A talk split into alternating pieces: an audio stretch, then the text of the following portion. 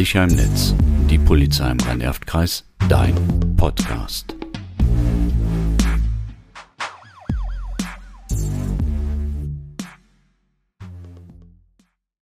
Hallo und willkommen zum Podcast der Polizei. Auf unserer Internetseite laden wir Sie ein, uns aktuelle Themen mitzuteilen. Heute ist zu einem solch aktuellen Thema ein Kollege aus Köln zu Gast. Mein Name ist Martina Rautenberg von der Kriminalprävention des Rhein-Erft-Kreises.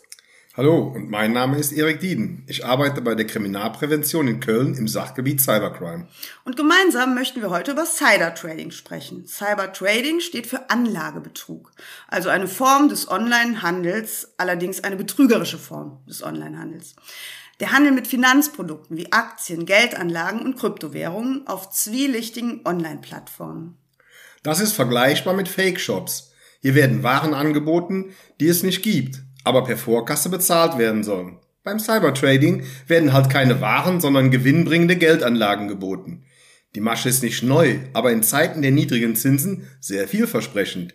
Die Betrüger locken mit enormen Gewinnen in kürzester Zeit und natürlich ganz ohne eigenes Risiko auf seriös aussehenden Handelsplattformen. Mm, die sehen aber nur seriös aus. Vermutlich hat jeder schon mal beim Surfen Schlagzeilen wie Großbanken wollen nicht, dass Endverbraucher das erfahren oder niemand sagt, dass es so leicht ist, Geld im Netz zu verdienen, gesehen. Tatsächlich. Das erscheint bei mir auch immer dann, wenn ich auf einer Nachrichtenseite nur weit genug herunterscrolle. Auch Namen und Fotos prominenter werden ohne ihr Wissen für Werbung genutzt. Das weckt die Neugier potenzieller Kunden.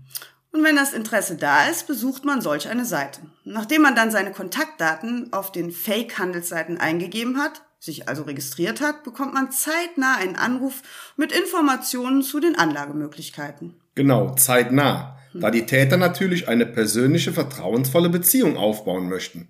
Solch ein vertrauensvolles Verhältnis wird auch regelmäßig auf Dating-Plattformen aufgebaut, wo sich die Cybertrading-Betrüger auf der Suche nach Opfern rumtreiben. Ein weiteres Mittel, das die Täter zur Kontaktanbahnung nutzen, sind Messenger-Dienste. Ist das Vertrauen hergestellt, muss ein Grundkapital vorab überwiesen werden. Das sind in der Regel 250 Euro, die man dann auf ein ausländisches Konto zahlen soll. Also bei dem Betrag 250 Euro und ausländisches Konto sollte man schon misstrauisch werden. Im weiteren Verlauf suggerieren die Täter, dass bereits große Gewinne erzielt wurden. Mal per Mail oder auf hochprofessionell gefakten Webseiten kann man virtuell den angeblichen Gewinnverlauf einsehen. Mhm, man kann sich quasi mit den Händen in der Tasche beim Reichwerden zugucken. Richtig. Du lässt wirklich die Hände in der Tasche, da es ein Programm gibt namens AnyDesk. Und mit diesem Programm gibst du den Betrügern vollen Zugriff auf dein Gerät. Also dein PC, aber auch dein Tablet oder Smartphone. Mhm. Du schaust quasi zu, wie der Täter für dich eine Überweisung tätigt oder sogar eine Kreditanfrage bei deiner Hausbank stellt. Wow, also ich gucke nicht beim Reichwerden zu, sondern gucke zu, wie der Täter mein Geld auf sein Konto überweist. Genau, leider. Aber die Opfer denken, dass sie mit den 250 Euro schon mehrere tausend Euro Gewinn gemacht haben. Dann ist man natürlich bereit, weiter zu investieren.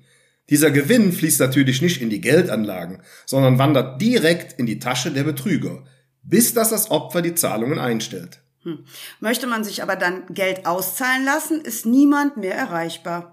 Ja, oder die Auszahlung wird in Aussicht gestellt. Man muss nur vorher die Steuer bezahlen oder eine Bearbeitungsgebühr entrichten. Das perfide dabei ist, dass die Täter sich auf dabei Gesetze beziehen, die es ja wirklich gibt. Hm. Also wenn ich an der Stelle skeptisch werde und im Internet recherchiere, finde ich die Gesetze ja sogar. Absolut richtig. Damit Sie nicht das bestimmte Betrugsmasche hereinfallen, hier unsere Tipps für Sie.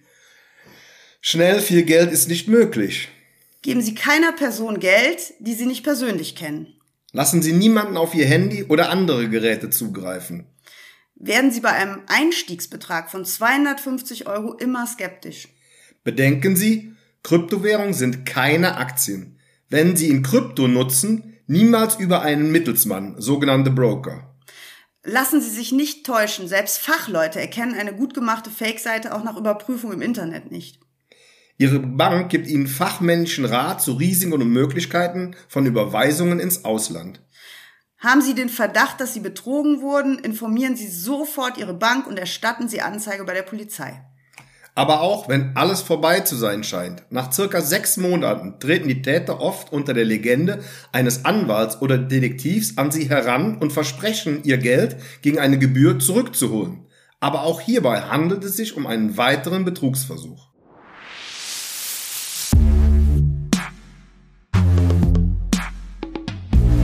Diese Podcasts sind eine erste Orientierung zu den jeweiligen Themen. Sprechen Sie uns bei weiterem Informationsbedarf gerne ein.